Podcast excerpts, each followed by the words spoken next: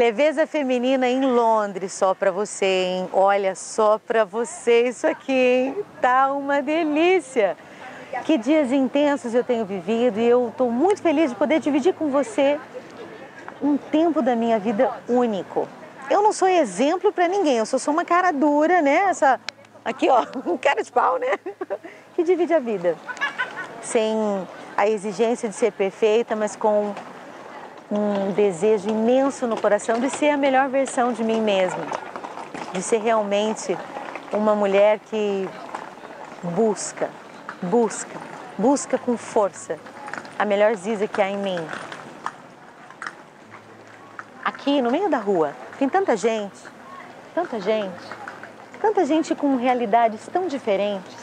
Se a gente parar aqui um minutinho, a gente escuta um idioma ali, um polonês, um russo, um alemão, um italiano, um francês, e fica assim, uh, uh, uh, e um mundaréu de vidas ao meu redor, uma intensidade indizível.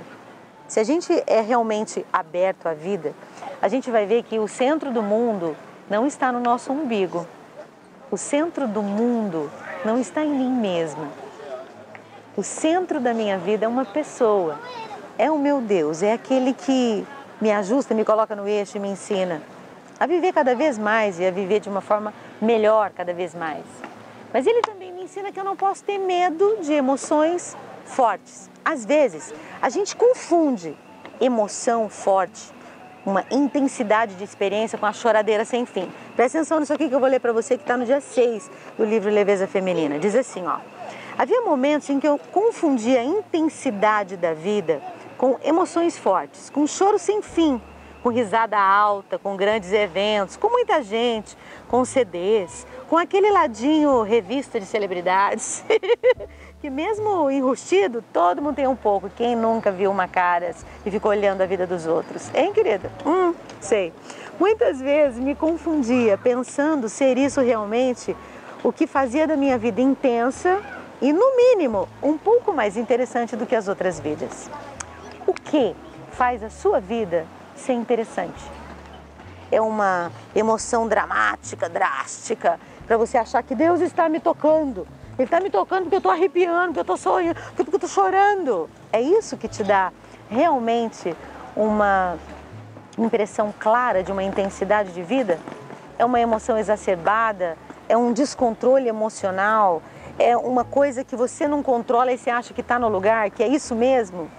Não. Lá na Bíblia, no Velho Testamento, teve a trovoada e Deus não estava nela. Teve uma chuva e Deus não estava nela. Ah, a ventania e Deus não estava nela. Mas aí ele passou na brisa. Na brisa. Na brisa. mulher corajosa é mulher que busca a brisa, a estabilidade da brisa, a coragem da brisa, porque hoje em dia Coisa mais difícil de encontrar uma mulher estável, de esforço. Estabilidade emocional não está no nosso controle, mas está na nossa busca. Agora, uma profundidade é o que possibilita estabilidade emocional. Quando você vê um rio se mexendo, o rio ele é bem movimentado assim na sua superfície.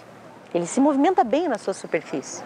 Quanto mais você vai se aprofundando no rio, menos as águas se movimentam, porque na profundidade ele é estável, bem mais estável que na superfície.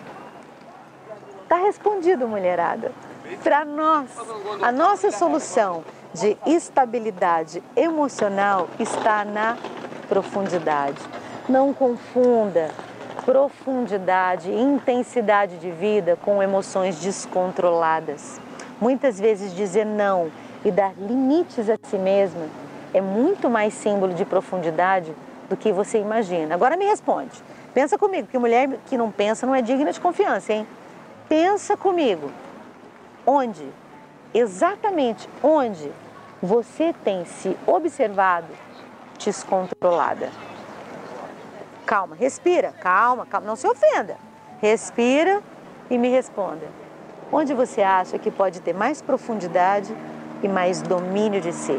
Escreve aqui que eu quero ver Para você, Leveza Feminina, em Londres.